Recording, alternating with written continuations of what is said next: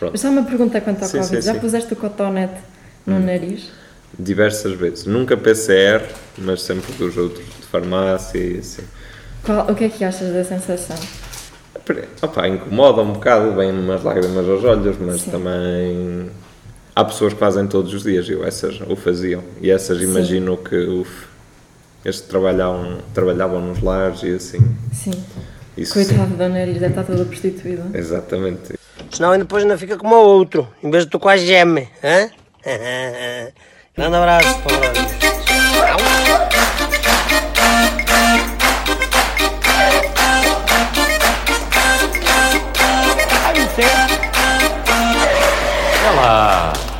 Muito bom dia, estamos aqui com a nossa enforcada de hoje, Emma Vitória. Olá, sou eu, Emma. Vitor. Emma, como estás? Olá, estou bem.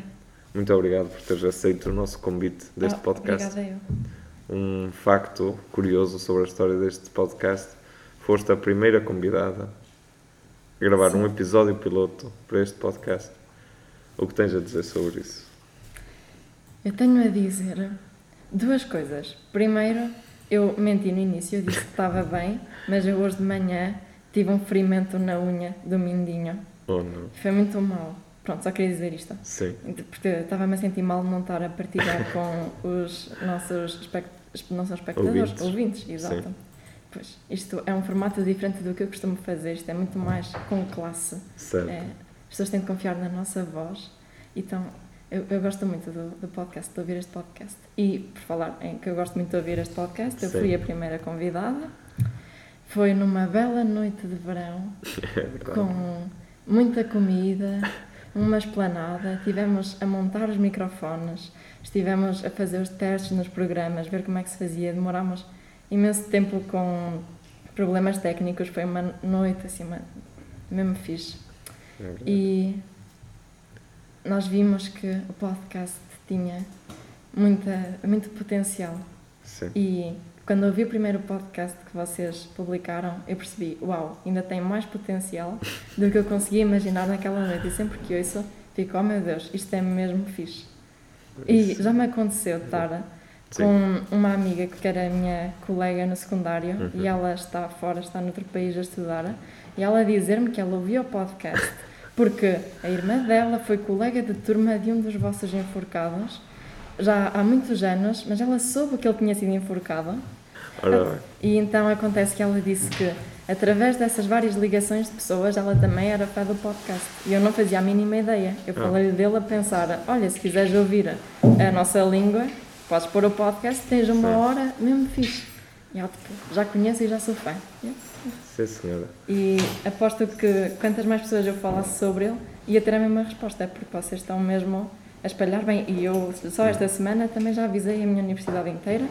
Os meus colegas já sabem todos que, que vinha cá fazer isto. Estou muito empolgada para depois ouvir este podcast e tenho Ora já de dizer olá, mãe. E pronto. A tua mãe também ouve este podcast. Também. Sim, senhor. Só um disclaimer: nós estamos a gravar isto numa sala com mais pessoas e que entretanto vão chegar, mas acho que faz bem para o Sim. ambiente do podcast. Exato. Não é mau. Isto é uma sala de trabalho e como nós vamos aqui falar de trabalho, Nós já também queríamos fazia- estragar o Nós é, ambiente. exato, nós estragamos o ambiente com este podcast. Mas é para vocês saberem que como nós estamos a falar de trabalho, também estamos numa sala onde costumamos trabalhar. Eu nunca trabalhei aqui, a primeira vez que cá venho, mas o André às vezes trabalha aqui. Então, Sim, sim, pronto, sim. está mais ou menos equilibrado. Mas eu trouxe o meu caderno das aulas, por isso também Se se eu pegar trabalhar. Exato, se eu preciso trabalhar, posso trabalhar como quiser. Muito bem. Emma, começamos logo de gajo e não sabemos quem és, o que é que fazes e de Ah, onde vens. pois. Exatamente. O meu nome é Emma, vocês já sabem. Há quem me conheça como Emma Lavrador ou Lavrador é. Ok. Então, eu estudo eh, são em imagem, especialização em animação por computador. Fiz a minha licenciatura em vídeo e fiz um filme que agora está nomeado aos prémios Sofia Estudante, Uhum. na categoria de documentário que se chama Terra à Vista. E desde aí eh, entrei eh, como membro colaborador no Centro de Investigação em Ciência e Tecnologia das Artes, que é o CITAR, e hum, faço trabalho em investigação em cinema e artes visuais, mas mais na área do cinema atualmente. E a minha especialização em animação agora é porque eu gosto muito de tecnologias imersivas era uma maneira que eu podia fazer o meu próximo projeto numa tecnologia dessas ou através de uma instalação queria experimentar coisas fora do típico ecrã de cinema, então segui esta área e pronto. E pretendo continuar os estudos Uhum. e tentar fazer doutoramento porque precisa de dinheiro fora do mundo artístico, porque é muito difícil em Portugal conseguir manter um emprego, ter uma bolsa de alguma fundação para fazer uma obra de arte e comer no final do mês. Então, Certo. pronto. O que é que te levou a estudar cinema? O que me levou a estudar cinema foi uma coisa assim muito estranha. É tipo, eu andava no teatro e eu gostava muito de teatro. E depois, eu e um amigo meu, que nós éramos vizinhos já há muito tempo e éramos muito amigos, e andávamos os dois no teatro. Ele é ator e eu segui cinema. Mas acontece que houve uma altura na nossa vida em que nós dissemos: vamos escrever uma peça. E aquilo foi terrível. Que era aquela. Nós temos uma coisa no desenho que é: tens de fazer 10 mil horas de desenhos maus para conseguir só sacar desenhos bons. Certo. E nós também estávamos a fazer as 10 mil horas de ideias péssimas para começarem a sair as ideias boas. Só que nós éramos muito novas, tínhamos explicações, aulas, uh, ateliês de não sei o que, não sei o que mais. E não havia tempo para as 10 mil horas, então só ficou terrível. E acontece, no final de imenso tempo, surgiu um pequeno guião, péssimo, mesmo terrível. E mostramos à nossa professora de teatro e dissemos que queríamos que fazer uh, alguma coisa com aquilo. E ela disse, ah, mas isto são tipo 5 páginas. Mas foi o nosso esforço de pai dois anos de trabalho. Disse ela assim, ah, isto são pai umas 5 páginas, não dá para fazer uma peça de teatro, mas dá para fazer uma curta-metragem. Eu pensei, não, não vamos fazer uma curta-metragem, não temos nenhum filme, somos super novos, não sabemos o que é que isso é, pronto. E nesse dia fui para casa e comecei a ver curtas-metragens. E comecei a ver curtas-metragens intensivamente.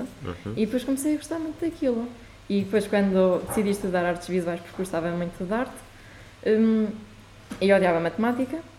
E assim podia só ter geometria e história da arte. Mas geometria também é tão mau quanto matemática, por isso não foi assim grande safa. Mas aí conheci muitos colegas meus que também gostavam de cinema e fiz uma curta-metragem, também péssima. Estava nas minhas 10 mil horas de trabalho péssimo ainda. E depois a partir daí começou a ser melhor. E na minha segunda curta-metragem já tive um prémio, três. prémio- A curta-metragem tinha três prémios, um deles ainda está em pisa-papéis na, na minha casa em Chaves, porque a minha mãe não me deixa tirar de lá. Sim, é muito Sim. mau. E depois eh, tive outros filmes também foram para alguns festivais e assim.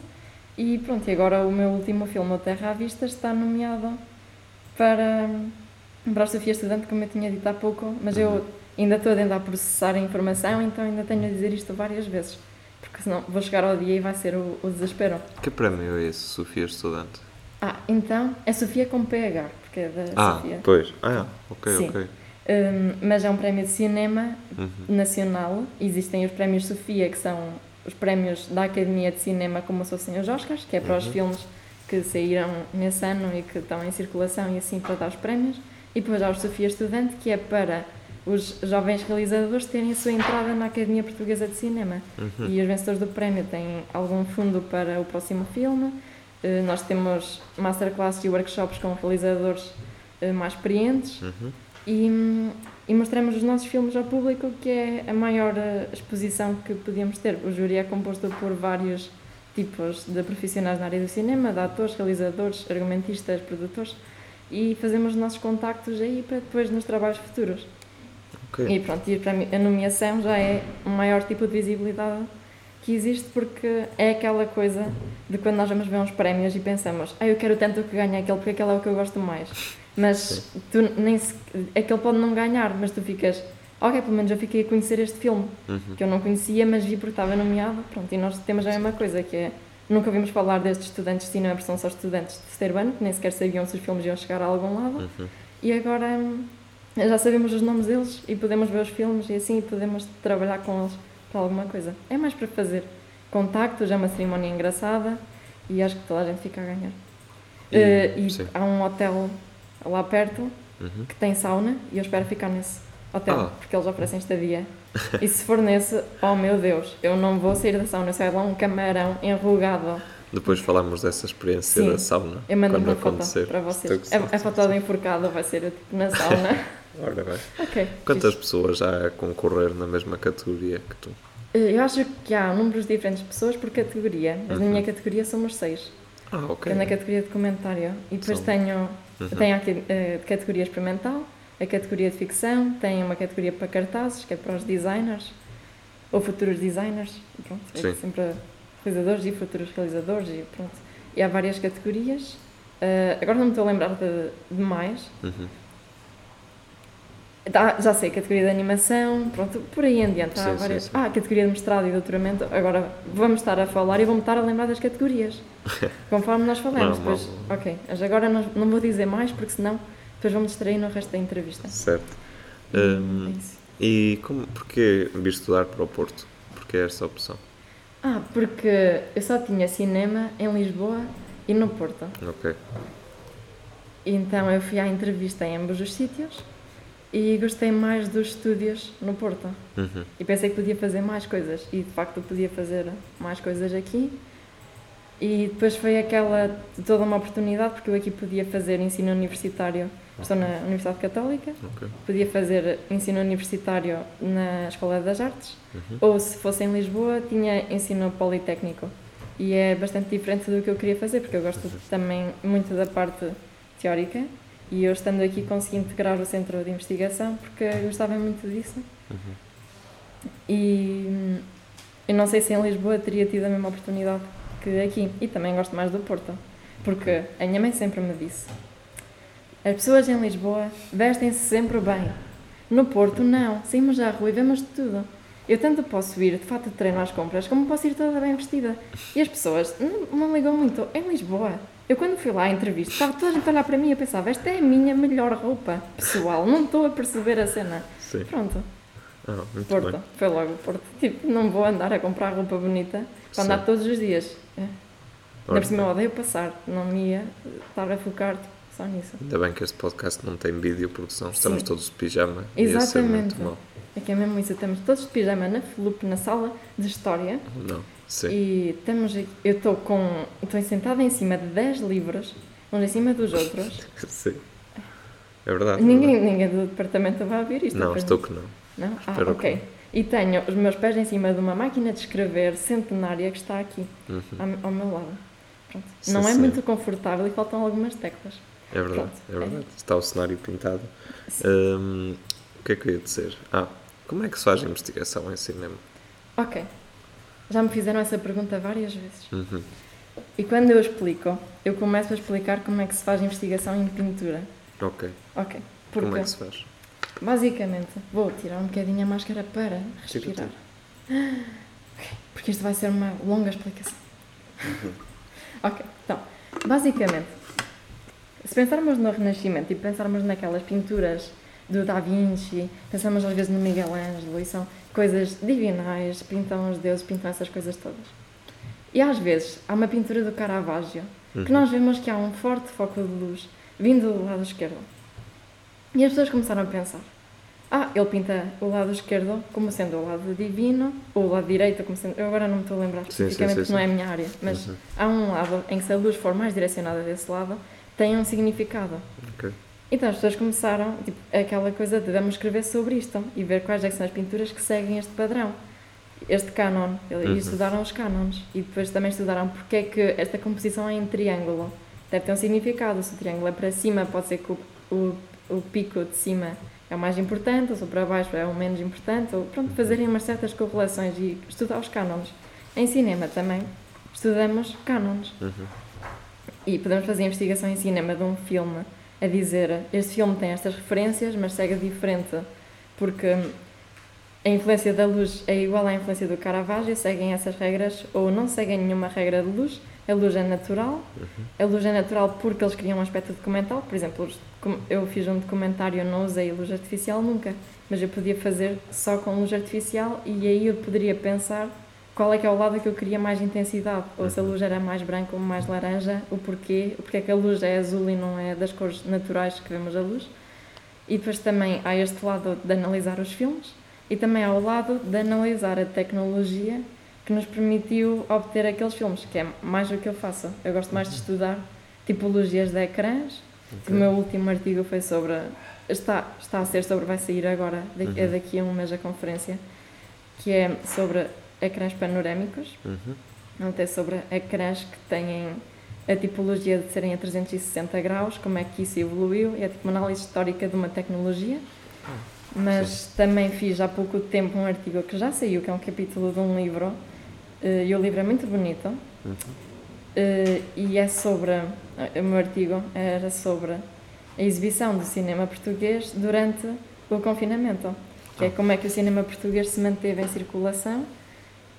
E eu aí estudei como é que os festivais de cinema durante esse verão tinham feito as suas exibições, se era através de um site, se era presencialmente, mas com lotação limitada, fazer essas coisas, ou se nas plataformas de streaming pagava-se por filme, ou pagava-se uma vez e via-se os filmes todos, eh, para onde é que iam esses fundos, se eh, fizeram uma união audiovisual para os fundos de algumas recolhas serem para os profissionais da, da União Audiovisual.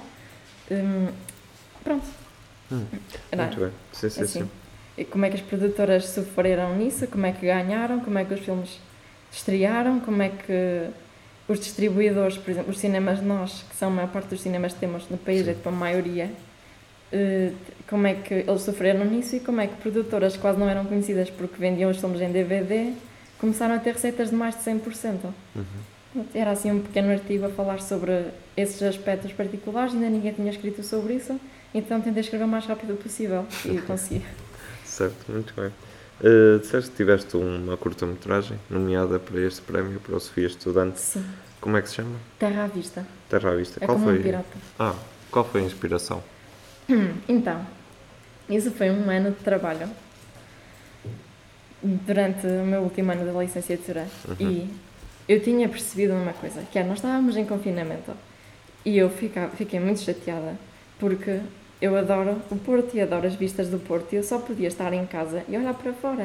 Eu Certo. estava a ficar irritada e eu comecei a pensar, eu olho pela janela para ver os meus vizinhos a fazerem coisas só para me distrair do que está a acontecer dentro de casa. Eu vivo num T0 como a maior parte dos estudantes. Certo.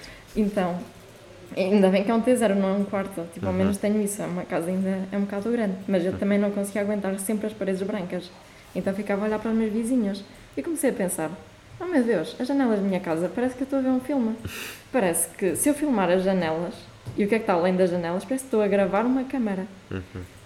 Comecei a pensar sobre isso e comecei a gravar as minhas janelas. E depois Sim. comecei a ver que os meus vizinhos, só espero que eles não ouçam isto, mas comecei a ver padrões neles e coisas Sim. que eles faziam sempre. E quem é que abria a janela mais tempo, quem é que tinha a luz mais, mais escura ou mais clara, ou Hum. às vezes conseguia ver para dentro de casa deles quando era de noite. Uf. Então comecei a gravar às vezes algumas coisas de noite, mas nunca Certo. para os desmascarar, era só pensar, isto é um pequeno filme em que eu estou a ver três andares diferentes que estão a fazer a mesma coisa. Estão os três a cozinhar à mesma hora e nos outros dias não costuma acontecer, mas hoje aconteceu, então vou gravar um bocadinho. E fazia assim algumas coisas. Eu gravava lojas que estavam a fechar porque estávamos no, no Covid e muitas lojas fecharam e depois abriram outras. Também consegui gravar alguns desses momentos Oh. de transição, consegui gravar obras e depois comecei a gravar pessoas a limpar janelas. Foi uma coisa que, como foi durante um ano, eu estava sempre a olhar para cima a ver o que é que acontecia, levava sempre a câmera comigo para todo lado e consegui encontrar esses momentos diferentes e gravei-os. E depois faltava a parte mestra de um filme, que é a intenção do eu querer mostrar aquilo. Certo. Porque eu pensei, eu gravei isto porque estamos no Covid e eu tinha esta fixação pelas janelas, mas porquê é que eu quero mostrar isto? Então depois decidi fazer isto sobre a minha experiência com os meus olhos, porque eu Uhum. pensei, os meus olhos olham para um ecrã que olham para uma janela que mostram alguma coisa. Ou os meus olhos olham para um ecrã que- que vê outro ecrã que é uma janela e comecei a fazer. Eu, ok, tudo pode começar nos meus olhos e nos olhos dos espectadores que depois vão ver o que eu via dos meus olhos. Pronto, foi. Era um dominó assim, cada vez ficava mais dominó, cada vez era mais uma coisa a juntar. Então, eu tenho problemas visuais Uhum. tenho defeitos visuais a nível cromático, a nível de focagem e também tenho visão dupla nos dois olhos. Uhum. Pronto, é tudo assim uma coisa mesmo fixa. As pessoas dizem, oh meu Deus, a qualidade do artista é ver as coisas diferentes. Eu digo, caraças, eu literalmente vejo diferente. Eu dizia, oh meu Deus. E depois há sempre uma aula do ano em que mostram aquela roda da- das pessoas daltónicas e dizem, ah, então o que é que vês? Eu tipo, estou ali, meu Deus, deste lado vejo assim, se ele estiver desligado vejo assado, não sei o quê, o número é o 14. Eles, não, é o 50. Eu, ah, ok. Foi que o AS era um número ou menos. Pelo menos vi um número, não vi uma letra. Pronto, foi, essa aula minha aconteceu ontem. Ah, Pronto, é, daquelas, aquele, aquele professor foi ontem, só Sim, sim, sim. Hum, pronto, mas basicamente o que eu mostrava com as imagens é que as pessoas diziam: Oh meu Deus, não parece que tu tens defeitos de visão a gravar estas imagens. pois era o que eu ia yeah, perguntar. Sentiste, alguma vez sentiste que era uma limitação no teu trabalho? Hum, acho que não, porque eu não queria saber. Pois. Tipo, eu não queria gravar um filme a 4K com uma câmara pesadíssima, com uma. Não queria nada disso. Eu tinha a minha máquina fotográfica, Uhum. odeio fazer zoom automático. Se estivesse desfocado, eu ficava desfocado. Eu queria gravar aquela varanda que uma- eu sabia que uma pessoa ia aparecer ali e ia ligar a luz. Uhum. Então eu já estava com a câmara apontada para aquela varanda, tentava mais ou menos ver se aquilo estava focado, Sim. mas nunca queria perguntar a ninguém, tipo, posso ver se está focado? Porque o filme era meu, isso é para os meus olhos. Certo. Isso é sobre os meus olhos. Se está desfocado, está desfocado. Pronto. Uhum. Para mim está focado, está ok. E havia imensas coisas, foi engraçado, que como eu editei sempre o filme em ecrãs de computador, Uhum. quando passou para a tela grande, quando vi a primeira vez a ser exibido, fiquei, oh meu Deus, é sério que é isto que está na imagem? Não fazia ideia. O filme fica tão melhor numa tela grande Uhum. porque eu não puxei a cor, o, o nível certo, porque eu não sabia o que é que estava por detrás daquilo. E num ecrã grande, com uma sala escura, fica incrível. Vêem-se Uhum. imensas coisas que eu nem sequer sabia que existiam. Certo. Então, pronto, também é uma boa maneira de, de ver isso. Mas voltando Sim, sim, sim. ao- aos meus olhos, é que eu tenho estes defeitos cromáticos porque eu tenho esclerose múltipla Uhum. e uma das degenerações é a nível ocular. Uhum. E pronto, então sou eu. E sou eu. Sou Emma, tenho EM, que é a esclerose múltipla. sim, sim. E então é isto do cinema. Ah, Por isso eu tenho o melhor nome da história dos nomes. E uh, a minha Certo, mãe certo. foi mesmo. E chamaste-me há pouco, disseste que o meu nome é Emma Vitória. Não é? É Emma Vitória, mas há uma coisa nesse nome que ninguém dá conta. É o nome de duas Spice Girls. Ah, não fazia. Ah, pois é. E os meus pais não fizeram de propósito, mas eu disse: nunca me aconteceu nada melhor. Eu não sei como se chama nenhuma das Jerry. Emma, Vitória, Mel B e Mel C. Ah, E são as cinco Spice. coincidência. Tenho Sim, o nome de duas Spice Girls. Não é toda a gente que pode dizer isso. É verdade, é É verdade. incrível. Não é Melhor fácil. cena de sempre. Sim, senhor. Hum, qual é o estado atual do cinema em Portugal? As pessoas ainda vão ao Ok. cinema? Eu, sinceramente, acho que é conflituoso. Uhum. Porque nós vamos ao cinema para ver os filmes que nos dizem que são melhores para ver em cinema, que é Os Vingadores, ou que é uma coisa.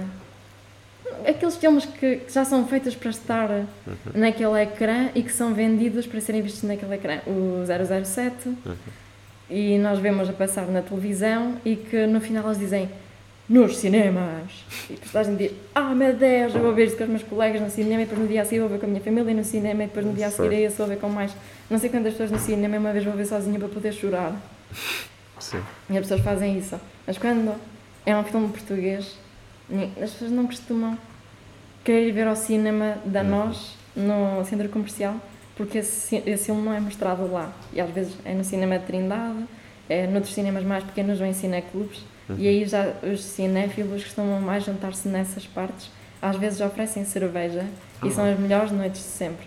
Porque há pessoas a falar de cinema que gostam mesmo de cinema porque queriam ver aquele filme e naquele ecrã, que ele foi feito para aquele ecrã.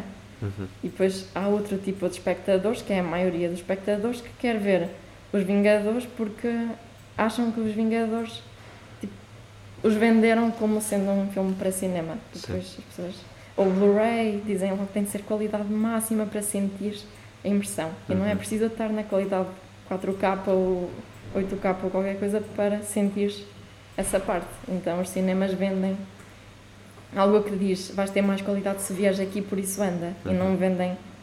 É uma sala de cinema, vejo isto com mais pessoas, no final podes discutir o filme, anda a passar um tempo connosco.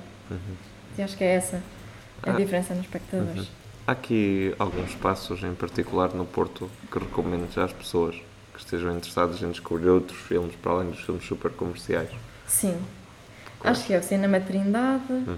eh, a Casa das Artes também passa, Serralves também tem algumas mostragens de filmes Uhum.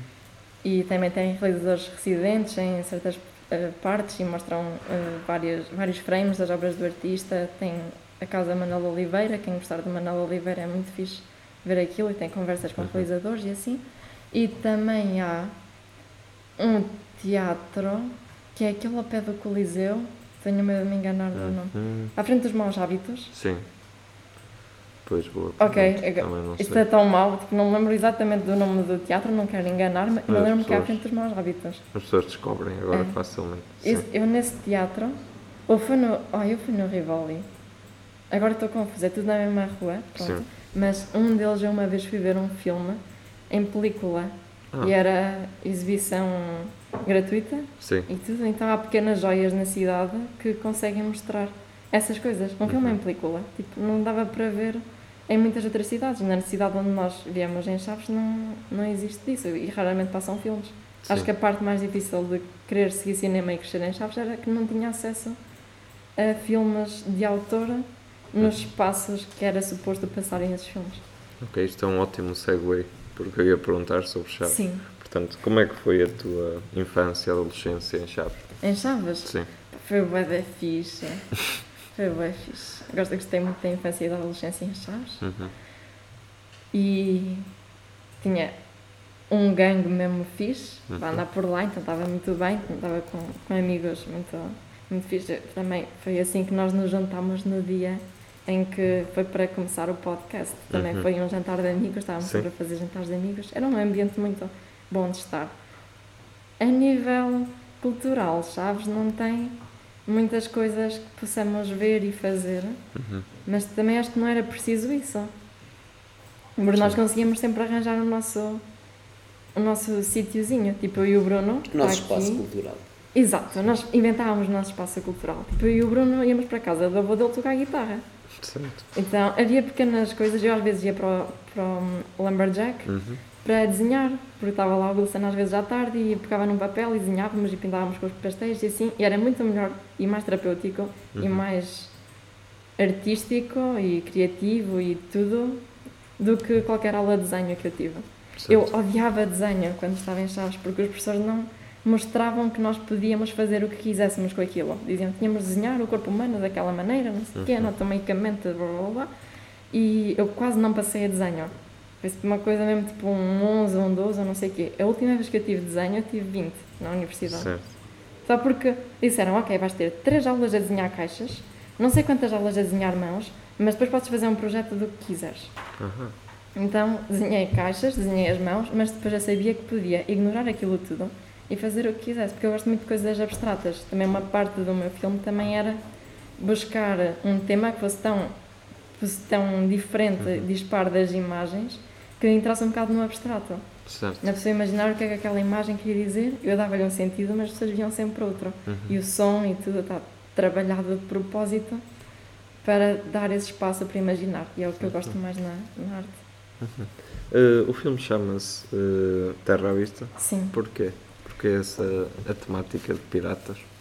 A temática dos piratas, pronto, toda a gente na universidade diz que, que é muito engraçado que eu sou a Emma pirata. Deem vários nomes eh, Certo. para mim, pronto, também. Sim. Não vou dizê-los todos, acho que não temos tempo. Um, mas também dizem que eu sou meia pirata porque uma coisa que eu adorava no Porto é que tínhamos mar. Hum. E em Chaves, como não havia nada, eu quando era pequena queria ser pirata, mas não podia ser nem perto disso, não podia fazer nada que os piratas fizessem porque não havia nenhum sítio onde eu sequer pudesse molhar os pés, Sim. que não fosse uma bacia mais pequena do que eu quando era bebê. Tipo, Certo. Não dava, eu adorava piratas, mas não podia ser um. E sentia-me revoltada. Também adorava cinema Uhum. e sentia que não podia fazer um filme porque estava em Chaves. Mas depois era. Eu ainda hoje uso a minha máquina fotográfica para filmar. Eu não sei se vocês sabem Uhum. que uma máquina fotográfica, quando filma, o sensor começa a queimar. A Ah. máquina começa a ficar super quente porque para fotografar o sensor faz clique. Uhum. E para filmar faz clique, clique, clique, clique, clique, clique, clique, clique, clique, clique. As vezes todas, tipo às vezes 24 vezes por segundo. Oh, E é muito tempo e o sensor a partir dos 2 minutos assim começa a queimar e posso estragar a máquina. E eu sempre gravei com essa máquina porque eu gosto da ideia de só ter 2 minutos para fazer o plano. O meu filme foi todo feito com a câmera. Eu às vezes mudei de lente, Sim. mas é sempre a minha câmera que eu sei que a partir dos 5 minutos já foi. Partir dos 5 minutos ela desliga-se porque ela tende a refrescar. Sim. Mas gosto de usar isso, de dizer que não, não quero uma câmera que filme 20 minutos e ponho a gravar e depois vou lá ver se aquilo gravou. Eu tenho de ficar a olhar para ela e pensar, será que vale a pena este minuto e meio que já gravei, espera mais 30 segundos, ou desligo já para depois começar um plano novo mais depressa. São as limitações que são Sim. propícias à criatividade. Exato. Certo. Sim. Bem. Se tivesses que descrever Chaves a quem não conhece, Sim. o que é que dirias? Um fim do mundo. é uma bacia entre os montes. Uhum. E é totalmente um fim do mundo. É, é bom e é mau. As primeiras três horas em Chaves são fantásticas. É tipo, uau, que é este sítio, é incrível. E a partir daí é tipo a verdade, o que está por trás do que é bonito e o que está por trás das coisas romanas. E uma pessoa ou adora ou não consegue aguentar aquilo. Ou acha que é demasiado tédio, Uhum. ou acha que é mesmo o que queria para descansar. Eu tenho um professor que vai muitas vezes a Chaves passar férias. Certo. Porque ele gosta dessa ideia de estar só numa cidade super calma em que não se passam coisas. E nós estivemos lá vários anos e às vezes gostava não se passarem coisas. Não sei se vocês sentiram o mesmo. Sim, eh, nós já tivemos aqui um convidado muito interessante que foi o Diogo Martins, da. India Error. Eh, e ele o que diz é que passam-se coisas em Chaves. Sim. Podem não se passar é coisas para todos os gostos, ou que toda a gente gosta. Mas de facto há coisas. Sim, eu acho que a India Horror foi uma coisa que mudou muito, porque eu quando cresci em Chaves, eles ainda não existiam. Nós crescemos juntos, basicamente. Eles quando começaram com a India Horror foi na altura em que eu lhes comecei a pedir material para poder gravar os meus filmes. Eles produziam os meus filmes na altura porque eu, não, eu só tinha a câmara, não tinha as luzes, não tinha os filtros, não tinha os contactos, não tinha os atores e eles davam disponibilizavam isso. Eu, mas houve uma altura em que nós, se queríamos ver coisas a acontecer, tínhamos de as fazer e eles faziam muita coisa. E porque antes disso não existia nada, não havia nada que nos prometesse que ia haver esta atividade e que esta atividade ia ser propícia a uma criatividade artística. Assim, vamos fazer isto que nós queremos, porque achamos que deve haver agora um espetáculo para as pessoas irem ver, porque temos um auditório e tem de ser usado. E hoje em dia era tipo, não, nós gostamos desta pessoa, acreditamos que esta pessoa vai trazer algo de bom e vamos mostrá-la ao- aos cidadãos. E eles fazem coisas mesmo muito fixes. Mas hoje em dia duram há pouco tempo, ainda têm muitos projetos que podem fazer e que estão a fazer e que são incríveis. E eles conseguiram fazer isso quase do nada. Eles Sim. Salvaram a cultura da cidade, basicamente. Senão não, não haveria nada Ok. para, para vermos. Tenho a certeza Sim. que eles vão gostar muito de ouvir esta mensagem. Hum, quais são os seus principais obstáculos enquanto jovem estudante de cinema? Principais obstáculos. Eu acho que o mais difícil é ter estabilidade. Uhum. Porque financeiramente, porque um filme demora muito tempo a ser feito. Eu demorei um ano a fazer aquela curta-metragem e tinha pelo meio aulas. Certo? Mas tinha uma aula inteira, seis horas por semana, dedicada a fazer aquela curta-metragem, a falar sobre isso e ver o que é que, se podia, o que é que podia ser feito. Não eram seis horas sobre mim, eram seis horas da turma toda, eu tinha os meus 15 minutos do início, mas eh, existia esse tempo. E há muita gente que quer fazer filmes, mas que não pode só depender do dinheiro desse filme, porque o filme vai demorar três anos a ser feito, ou quatro ou mais, porque ele quer fazer em película, mas a película é demasiado cara e para revelar é preciso mandar para Lisboa e para ir buscar a Lisboa eh, é preciso ter os transportes, ter a disponibilidade e as pessoas têm de ter um emprego pelo meio e o filme em vez de demorar 4 anos demora 6 ou 7 e não sabem se depois o dinheiro que esse filme vai ganhar dá para fazer outro filme a seguir sem que seja pago. Então é muito difícil ter estabilidade. É possível, é muita, há muita gente que tem estabilidade a fazer cinema. Das pessoas jovens, não conheço muitas que o consigam fazer mal saiam da escola de Sim. cinema. Então, ser estudante de cinema é bom, cria-se um núcleo, co- consegue-se ter contactos e perceber das coisas. É mais fácil do que não ser estudante de cinema, Uhum. porque nós já temos mais. Se eu não fosse estudante de cinema, provavelmente não teria o meu filme no Sofia Estudante. Bo- Sim. Pois, porque não ia ser estudante depois. logo. Certo, certo. Mas ia estar a percorrer outras coisas, mas não ia estar com um- uma nomeação da Academia Portuguesa de Cinema. Então acho que o difícil é difícil começar sempre em qualquer emprego e é difícil manter quando o caso é que o país não tem muitos fundos para nos ajudar a manter a profissão. E ou somos super heterogéneos e somos híbridos e fazemos direção de fotografia, realização e produção e argumento e trabalhamos em vários projetos. Ou, pronto, ir para fora é sempre uma boa opção, porque eu vejo as pessoas a fazer. Sim. Hum, o que eu te ia perguntar agora era sobre ah, se tinhas algum filme ou algum realizador em particular que gostasses de, de falar, sobre o qual gostasses de falar. Hum. Pode ser português ou não. Eu acho que os últimos filmes portugueses que eu vi são fantásticos. Eu vi Os Diários de Otsoga Uhum. e vi A Metamorfose dos Pássaros. E queria dizer que são filmes mesmo fantásticos. O cinema português está muito vivo, Uhum. está muito presente nos filmes que saíram agora, desses realizadores muito mais experientes. Eh, São uma inspiração muito grande e vejo que há muitos trabalhos de estudantes que também se estão a inspirar nesses filmes. Então é bom que os estudantes de cinema não, não querem ser alguns deles, alguns querem fazer filmes do género de Hollywood. Tenho colegas que saíram e que foram para a América porque querem fazer esse tipo de filmes sim. e estão a fazer isso lá fora. Mas também há realizadores portugueses que querem fazer filmes do típico cinema português e que têm inspiração desses realizadores novos, que já são mais velhos e mais experientes, e estamos a fazer um- uma linguagem tipo, diferente do que tem havido até agora. Eu não sei se vocês sabem, mas nos anos 50 o cinema português teve para aí uns três filmes. Oh. Foi uma desgraça total. E depois veio o cinema novo, uns anos mais tarde, conseguimos voltar a fazer mais filmes, mas o cinema novo demorou pouco tempo. E depois continuámos a fazer com muita periodicidade. Nunca tivemos uma curta uma longa-metragem de animação, principalmente agora, recentemente, temos Uhum. médias-metragens de, de animação, não temos longas, então há muitos furos.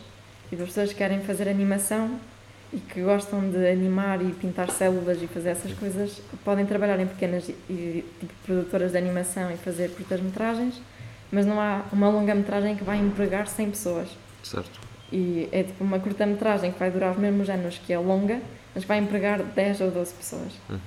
E esse dinheiro tem de ser parte do fundo português e parte da própria produtora. E é muito difícil manter, o, como nós temos o governo, manter a produção de filmes.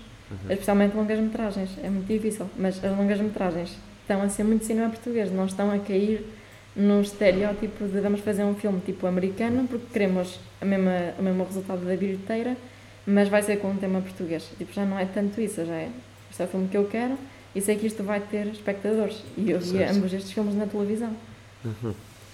Hum, como é que as pessoas podem eh, precisamente ver esses filmes? Porque o pessoal fala do cinema português, mas não- se não está nos cinemas mais populares, mais comerciais e, e mesmo muitas vezes nesses outros falaste, por exemplo, o cinema Trindade, a maioria dos filmes não é português. Portanto, onde é que as pessoas têm acesso ao que é ao cinema português?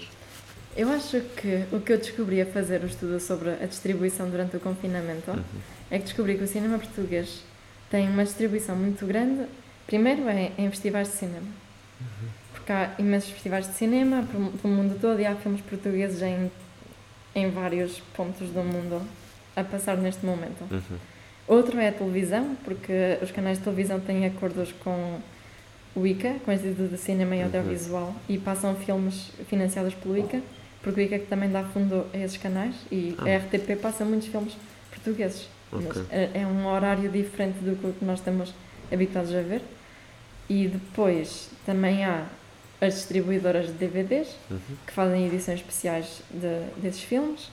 Ahm, a Cinemateca Portuguesa também está a fazer reedições muitos filmes que já não são editados há, há anos, que já não há DVDs disso deles e eles querem reeditá-los. E também o streaming. Muitos deles estão em streaming, Certo. mas não estão todos. Então é uma pena. Mas também estarem em streaming está a ir contra as salas de cinema e os festivais e é tudo um. Era o que eu te ia perguntar. um Como é que vês essas plataformas? Por exemplo, a Netflix, talvez Sim. a mais conhecida. Eh, é uma vantagem ou é uma ameaça para o cinema e para, para tudo o que isso alimenta? Ui, tipo, acho que a única parte chata, eu acho que as plataformas de streaming são fantásticas, Uhum. mas as plataformas de streaming não dão dinheiro ao cinema português. Agora dão porque foi criada uma lei, Uhum.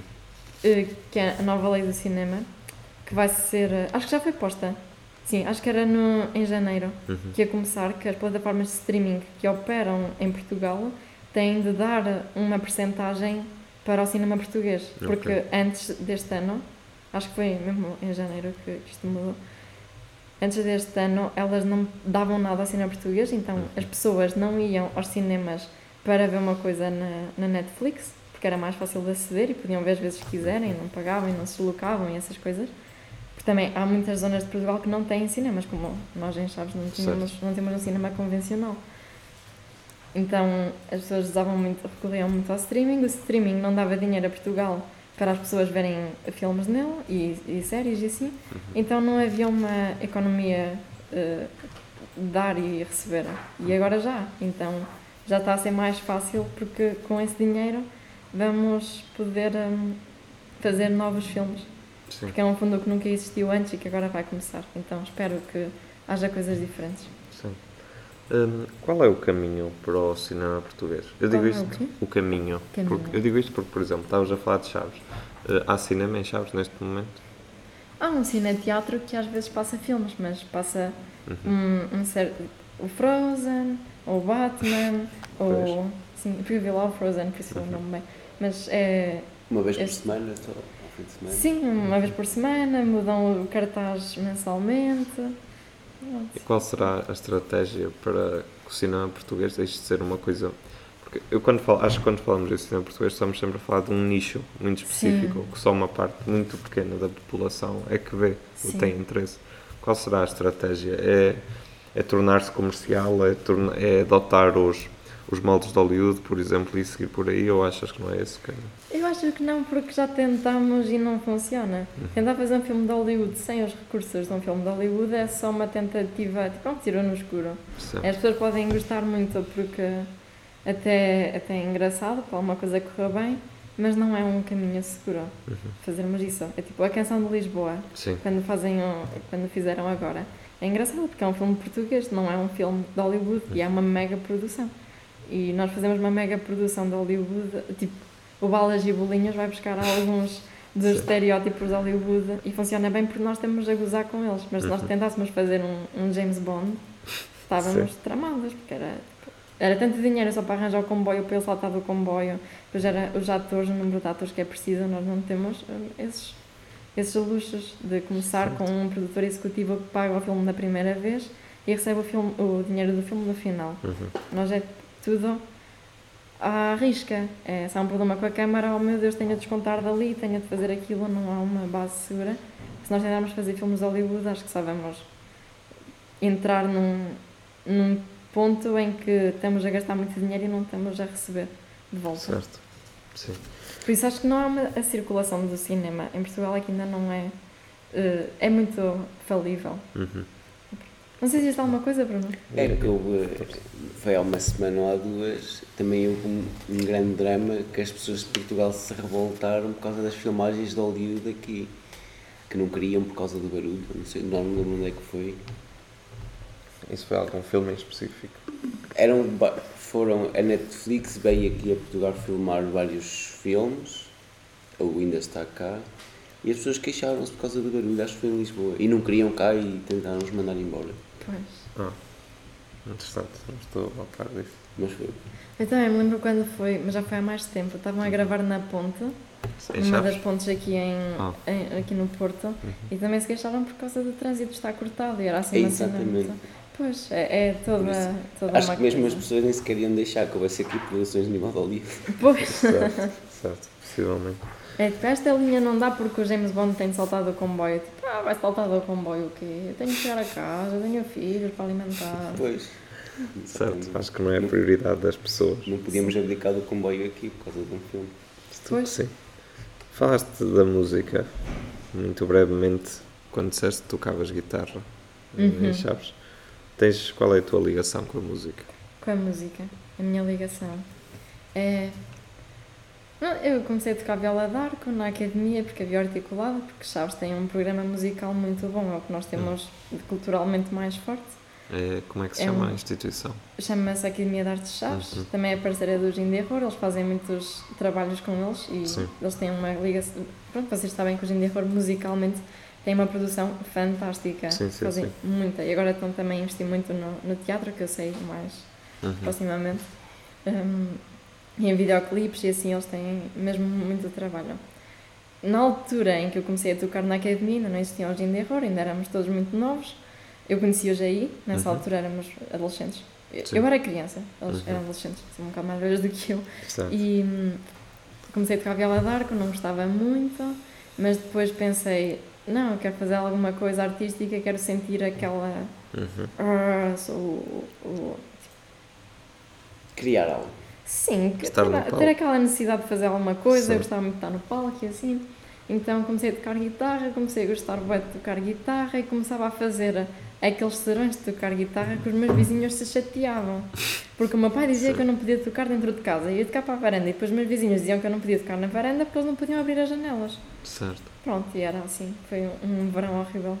E depois, a partir daí, comecei a parar de tocar em casa e comecei a tocar noutros sítios. Comecei, Uhum. toquei no, no liceu, quando andava lá na, na escolinha, Sim. e depois, pronto, era assim. Mas eram músicas comerciais que eu tocava, não era assim nada muito uau. E agora, para fazer nos, nos filmes, tenho uma compositora com quem trabalho sempre.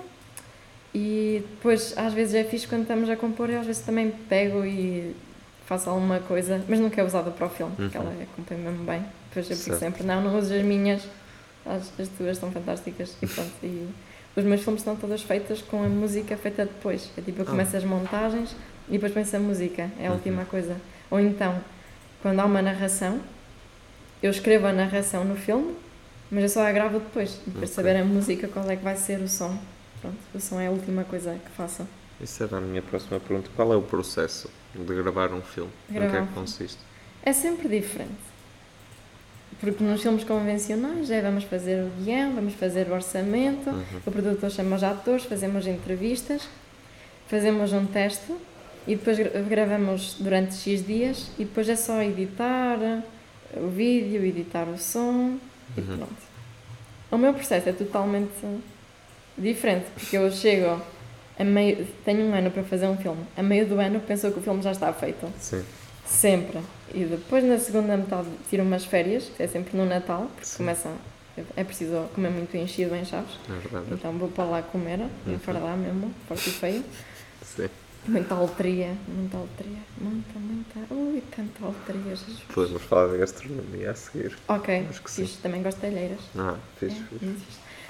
Pronto, e grelas. Mas pronto, depois falamos disso. Sim, sim, ok, sim, mas então eu vou a Chaves e depois quando volto olho para o filme e penso: Uhum. hum, falta aquela coisa.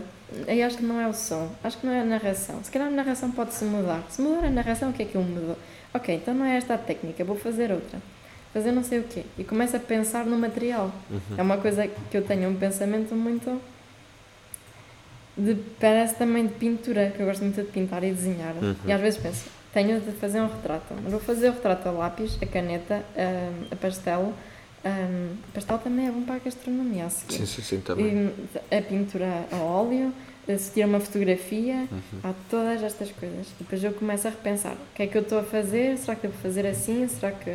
Pronto. E no caso do filme que eu estou a fazer neste momento, Uhum. está a sofrer esse processo de pressão, não vos posso dar nenhuma certeza porque Ah. passamos agora as férias de Natal e estou a refazer o filme, basicamente. Eu tinha tudo, uma, todo o filme feito em programação e agora estou a pensar que não quero mais programação nenhuma, Hum. que está-me a dar muito trabalho a juntar as coisas e não vai valer a pena porque não tem texturas, é tudo digital e eu preciso Certo. de texturas, então agora tenho, vou trocar a programação por eh, tinta, andar a fazer tudo em tinta e depois vou olhar para isso e pensar, se calhar é melhor fazer em pedra e lascar a pedra, ou fazer em gesso e lascar o gesso, ou depois faço um vídeo e depois edito o vídeo digitalmente, ou tipo, tenho uma coisa digital, imprimo e tiro uma foto a essa coisa Uhum. impressa porque já está em papel e já tem a textura do papel e não sei o quê. É todo um processo. Quando dizes digital, os filmes não são todos digitais. No final. Uhum. No final nós fazemos sempre edição digital para ir para um ecrã digital. Ok. Mas os filmes, uma animação é sempre, pode Ah. ser sempre analógica Sim. e depois eles tiram as fotos e passam. Mas tu quando vês a Branca de Neve Uhum. é muito diferente do que vês a Moana. Sim. Tu vês logo, na Branca de Neve tu consegues ver defeitos. Na, na Disney não, porque o Walt Disney não deixava muito aquilo acontecer. Mas pode- há defeitos da personagem. Por exemplo, ok, já sei, o Homer Simpson tem um Uhum. Sim. relógio que só aparece quando ele vê as horas. Ele tem sempre um relógio, mas ninguém sabe que ele tem um relógio. Só às vezes é que aparece e é sempre o mesmo relógio. Certo. Tipo, é aquela coisa de nós não nos vamos dar ao trabalho de desenhar um relógio quando ele não está a ver as horas. Claro, muito claro. trabalho porque é sempre à mão. E Uhum. pronto. E há certos compromissos de uma técnica que não vamos estar a desenhar a nossa carreira toda. Acho que ninguém sabia que os Simpsons iam durar assim tanto tempo. Certo. Já vamos estar sempre a desenhar o relógio. E no início os Simpsons era totalmente ah, Manual. à mão e agora já é mais digital. Uhum. Já é fast animation. Antes era Sim, slow sim. animation. Qual é a diferença? O fast animation é quando tu já tens uma coisa digitalmente feita, tu podes pôr lá o corpo e só mudas a boca da personagem. Ah, ok. Tipo, os Flintstones Uhum. é basicamente cortar a boca em papéis e só pôr a boca à frente da pessoa e a boca mexe, mas a pessoa está sempre parada. É assim. E agora digital tem essa possibilidade, que é fazes uma camada com o corpo e uma camada com a boca e mexes só a camada da boca. Uhum. Pronto, e fazes. Há uma pessoa que anima o corpo, uma pessoa que anima a boca, uma pessoa que. Percebo, interessante. Falaste do teatro no início que tinhas que escreveste um guião com um amigo. Sim, Hum, tiveste mais alguma experiência com o teatro ao longo da tua vida? sim, Uhum. sim, tive. Porque às vezes faço coisas para os filmes de colegas Uhum. e assim. Hum, mas também a última coisa que fiz em teatro foi com a Amnistia, foi em Chaves, Sim. uma coisa, um teatro de rua chamado Eu Acolho, Uhum. que era sobre refugiados. Pronto, e fiz isso. Eu pintei a cara toda escura, Sim, sim, quê, com uma mochila toda desfeita. E depois aconteceu uma coisa muito engraçada. Eu posso dizer porque eu orgulho-me tanto disto. Sim. Era tipo, eu já estava na universidade e eu não tinha muito tempo para estudar as falas. Uhum. E aos fins de semana já chaves ia para os ensaios. E eu não estava à espera que a peça de teatro, tivemos um problema com o número de pessoas que participavam, então o número Sim. de falas aumentou exponencialmente em toda a gente. Sim. E eu não tinha tempo para decorar aquilo tudo. Então, no dia em que íamos fazer a peça, eu ainda não tinha todas as falas decoradas, porque parecia que elas caíam do nada, falas novas. E tipo, afinal, não vai ser esta pessoa, vai ser tu. E tipo, ah, estava mesmo chateada. Sim. E passei o jantar com o pessoal todo da peça a decorar as falas, a olhar para a parede, concentrada, tipo, estas são as minhas falas. Mas eu só estudei as minhas falas, não estudei qual é que era a fala antes das minhas falas. Sim. Acontece que quando estávamos na peça, eu falei, eu sabia que eu falava, alguém falava, eu falava, alguém falava, eu falava, alguém falava. Sim. Parece que a pessoa que falou, numa das vezes enganou-se e ficou toda a gente em pânico, porque pensaram, pô, oh não, já se estragou isto. Só que eu não sabia que a pessoa se tinha enganado, então eu só continuei. E depois no Certo. final estavam todos bué felizes, tipo, Emma, salvaste a peça. Uhum. Eu, hã? O quê? Aconteceu alguma coisa? Não dei conta. Depois no Sim. final eles disseram, não é porque houve este problema e tu foste super profissional. Eu, ok, não, eu fui tão pouco profissional que salvei a peça. E pronto, foi a minha última experiência com teatro. Quer e dizer, às vezes gravo sim. pessoas, gravo estudantes da ESMAI e assim, faço, tiro fotos. Uhum. Pronto, essa é a minha experiência com teatro é essa. Quer dizer que estiveste dos dois lados da câmara. Estive, A atriz e realizadora pode-se chamar. sim. Hum, qual é que preferes? Eu gosto mais de realizar, Uhum. mas acho que é preciso ter-se uma simpatia um- e uma empatia com os atores. Uhum. E conheço muita gente que não tem o passo-me. Fico tão chateada. Eu não faço muitos trabalhos de ficção com atores.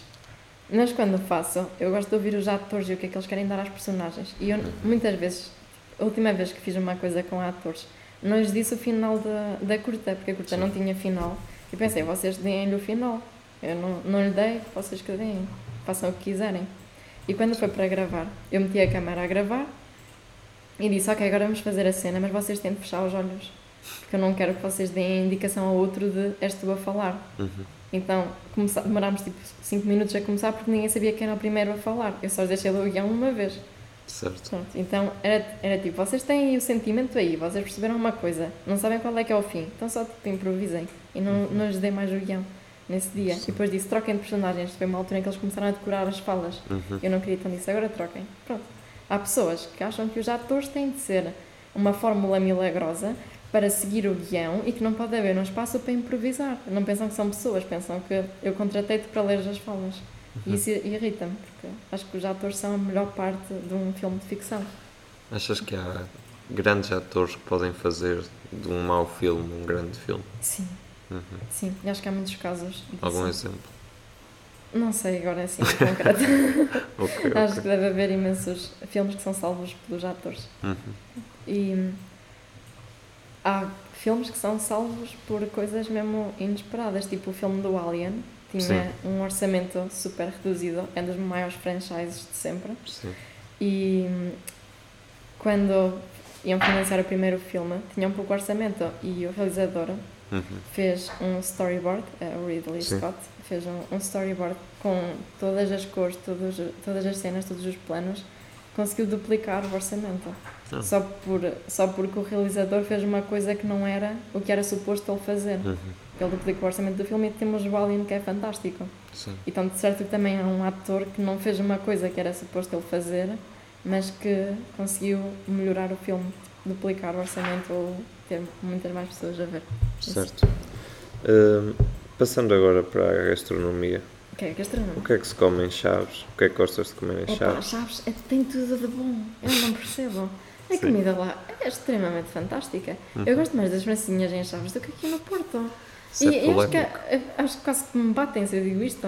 É, eu, eu tenho amigos do Porto, quando vão lá a Chaves, insultam bastante as, as francinhas A que lá sério? comem. Eu, Sim, eu não consigo. Habitei-me às francinhas de Chaves e quando eu como aqui uma francesinha, já até fico: o que é isto?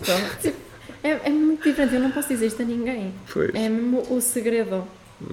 Agora estou a dizer aqui porque é, fico à espera de não estar um, num almoço com alguém e a pessoa já ter ouvido. Agora falar. estou a ficar cheio de fome. Um caso pior de Então. pessoas do Porto que provam o pastel de Chaves aqui do Porto, provam o pastel de Chaves de Chaves e dizem que aqui do Porto é melhor.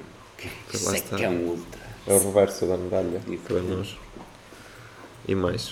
O que é que se come em Chaves? E te- temos os pastéis de Chaves, que são Sim. incríveis. Uhum. São a melhor cena do mundo. Não és vegetariano, suponho. Não, não.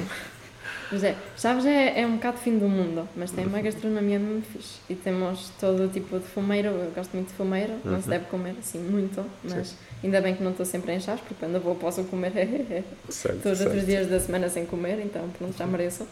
E gosto muito de... Acho que a comida é toda boa porque tu sabes, né, tu tens ali aquela couve que sabes que veio do quintal de não sei quem, não Sim. tá, tens ali os feijões que foi a não sei o que que deu, eh, os ovos ainda têm as penas da galinha estão todos sujos. Sim. E é, também acho que há essa diferença. Ah, mudou significat- mudaram significativamente os teus hábitos alimentares quando vieste para o Porto? Esta é uma que pergunta sim. que me surgiu agora assim. Eu acho que sim, Uhum. os dois mudaram também. Mudaram.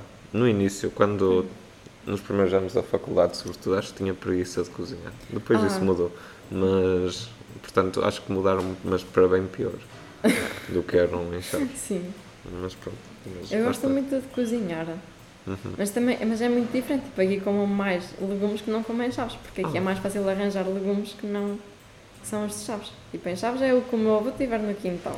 Certo. E aqui é no supermercado as berinjelas e as courgettes e os tomates cherry estão em promoção, então compro mais essas coisinhas. Uhum. Porque é mais fácil de encontrar. Depois em Chaves um tomate cherry credo Nossa Senhora. Aí me dizer, o que é isto? Está tudo geneticamente modificado. Não podes comer dessas coisas, não sei o que, não podes comer um tomate normal. E não caraças." deixa de ser verdade. E o uso de pesticidas e de inseticidas na agricultura é um Pois. grave problema. É, é mesmo. Que Eu aqui todos- olho para uma maçã que é igual a outra maçã e fico, credo, as maçãs do meu avô parecem um nariz ao lado destas. Certo, São certo. horríveis. Certo. Agora fazias uma metáfora a dizer, ah, cozinhar é como fazer um filme. Os alimentos são os atores e o cozinheiro é o, pro- é o É o produtor, Sim, é o sim, realizador. sim. É. Cozinhar é como fazer um filme. Muito bem. Faz da pintura. Ainda pintas, é uma coisa que fazes com frequência? Faz parte do teu trabalho de, de realizadora ou, ou não? Eu acho que sim, tipo, eu ia trazer eh, agora, eu pinto com muita frequência Uhum. eh, e eu ia trazer para este podcast uma camisola que eu tenho que está cheia de tinta. Podias trazer para os nossos ouvintes ver? Tipo, Eu queria, só que estava eu aquele cheiro à máquina de lavar. Ah. Então, pronto, teve de ficar. Sim. Mas estava cheia de tinta branca, que foi o Uhum. meu último projeto. Ah, porque eu também às vezes faço. Só fiz uma vez, mas também ajudei noutras, que é cenas de arte mediática. Uhum. Eu fiz uma, uma tipo uma escultura com madeira que tinha chapas de alumínio Uhum. e quando se tocava nas chapas, a resistência que estava ligada a um, um Arduino mudava e disparava um som num computador. Então tu, aquilo era um tema religioso. Quando tocavas num, numa chapa que era a representação do Corão, Uhum. ele lançava uma música típica da, dessa religião, quando era a Sim. Bíblia, outra cena típica dessa religião, e era tudo por, hum, pela tensão da, da resistência. Uhum. Então, mas há problemas técnicos nisso que eu não consigo perceber muito bem, porque, por exemplo, mesmo que eu não toque na chapa, se eu tocar no computador, dispara o som. Isso Certo. é uma coisa que eu só não posso mudar. Se o computador estiver a carregar, o som dispara também, porque a resistência mudou, porque os cabos não sei o quê, é preciso programar imensas coisas. Então, Certo. programar é fixe, dá para fazer muita coisa, há muito espaço para erros, por isso quem gosta mesmo. Pronto, e há uma coisa que eu gosto mesmo de fazer que é pintar, porque sinto que é tudo o que as minhas mãos fizerem, não há aquele. há o espaço para erro do material, mas eu consigo prevê-lo. Uhum. Então gosto muito de trabalhar nas coisas analógicas e as coisas digitais às vezes são facilitadas, eu não gosto do caminho fácil. Tipo, eu gostei de fazer essa obra com as resistências e assim, porque eu sabia que havia a falha, mas que a falha não era digital, não Uhum. era uma coisa que aquilo ia dizer só erro do programa, eu ia ter de coisa voltar a fazer invisível. tudo. Sim, Uhum. aquilo era uma coisa que eu podia mudar, se mudasse o tipo de, de chapa, se mudasse essas coisas. Pronto, e, Muito bem. Já estamos aqui a falar há cerca de uma hora, vá, com, com os 15 minutos iniciais, onde falámos da noite esses de não contam que o Bruno não estava. Não, realmente, mas É. devemos ter algumas frases interessantes para a introdução. Ok. Uh, portanto, se quisermos, vamos entrar nas perguntas típicas, as chamadas perguntas da praxe. Ok. Um, se tivesses que recomendar um ou mais livros aos nossos ouvintes, quais seriam e porquê? Ok. Eu sou hiper mega fã do Alberto Camus Uhum. e o meu livro preferido dele é A Queda. Ok. Adoro aquele livro. É tipo. Eu deram-me e era uma versão do livro muito antiga, ainda tinha aquelas folhas para, para a água. Sim, sim, que tinha sim. de se abrir em cima, ainda estavam imensas por abrir, então eu estava a ler e queria, oh meu Deus, vou ler mais um capítulo porque não consigo dormir Uhum. sem continuar a ler e tinha, tinha de dormir com o X-Ato ao lado da mesa Certo. de cabeceira para abrir as páginas enquanto lia e era o livro que eu estava a ler quando fiz as minhas audições nas escolas de cinema, então também tenho Uhum. essa mistura, que eu apanhava o autocarro para vir para, para o Porto e para Lisboa e estava a ler o livro, então é uma coisa fixe. E gosto muito dos livros do Machado de Assis, Uhum. também sou grande fã. E também sou fã de. de eh, gosto muito de um, de um livro que se chama A Gaveta de Papéis, Uhum. de Luís Peixoto. Ok. É um livro de poemas. E. Pronto, há, há- esses livros andam sempre comigo. São aqueles livros que nunca saem da, de perto. Certo. Da Algibeira. É, da algibeira, estão sempre ali, carachas, mesmo aqui, encostadas à margem. E agora que falamos de livros, é inevitável perguntar-te quais são os teus filmes preferidos. Ok, os meus filmes preferidos. Não sei. Tenho tantos. Parece que tenho Sim. filmes em mim. Tenho Certo. imensas curtas-metragens que adoro. Tenho longas-metragens que também ficou totalmente absorvida Uhum. neles. E depois tenho filmes que eu olho para eles e parece, olho para eles não consigo entrar dentro da história. Estou a olhar e parece que eles criam uma separação. Tipo, os filmes do Mandela Oliveira não são feitos para tu entrares dentro da história. certo. Ele cria mesmo momentos de tensão para que tu sintas que estás a ver um filme. Tipo, meter 10 minutos à roda de uma carroça a andar. É uma coisa que tu ficares, oh meu Deus, ele está-me a estragar o filme. E tu percebes que estás a ver um filme. Uhum. Não é suposto entrar na história, é suposto entrar, veres um filme. Certo. Para terminarmos, depois destas recomendações, Sim. se tivesses um conselho para dar às gerações futuras, uma espécie de mensagem numa garrafa, Ok. qual seria? Essa é mu- muito fácil. Ok. Ok, Normalmente dizem-me o contrário, que é muito difícil. Ai, eu acho que é muito fácil. Ok. É exatamente a mesma coisa que às plantas. Muita luz e muita água. Ah, Só isso. Não é É. preciso mais nada. um bom conselho. Como N- se- Não acho que há literalmente. Não há nenhum segredo para a felicidade e nenhum segredo para o que é que as pessoas devem fazer. Não é suposto fazer absolutamente nada, façam o que quiserem, divirtam-se. Se querem fazer a geneira, façam a geneira. Se querem fazer uma coisa toda direitinha, façam toda direitinha. Se não conseguem uma, façam a outra. Pronto, paciência. Mas à luz do dia e com uma garrafa de água na mão. Exatamente. É, e, e há uma coisa que é: evitem fazer diretas. As diretas são super fixes, Não dá. eh, mas não façam diretas de trabalho. Façam diretas do resto. Ah, ok. Ok. ok. Diretas para estudar, péssimo. É melhor só acordarem mais cedo. Não é preciso estarem 8 horas acordados para ter um, nessas 8 uma de produtividade. Só durmam e pronto. E no dia a seguir está tudo melhor. Diretas é para estar com os amigos e para se divertirem e pronto. E pronto. muita Então, água e muita luz. Os produtores deste podcast estão salvos. Então, Sim. se essa é a exceção. Muito bem, Emma. Tens alguma coisa a dizer? Não, não tenho nada. Foi um prazer receber-te Ok. e espero. O ciclo está fechado. O prazer é totalmente meu, que eu sou grande fã, melhor podcast de sempre. E. E. E pronto. E pronto. Muito obrigado. Ora sai, sete, oito. Ai, ai, ai, ai, ai, ai, ai, ai, ai, ai. Ai, ai, ai, ai, ai, ai. Vai correr. Quer vir para um lado. Ai, ai, ai, ai. Ah. Já foi, já foste.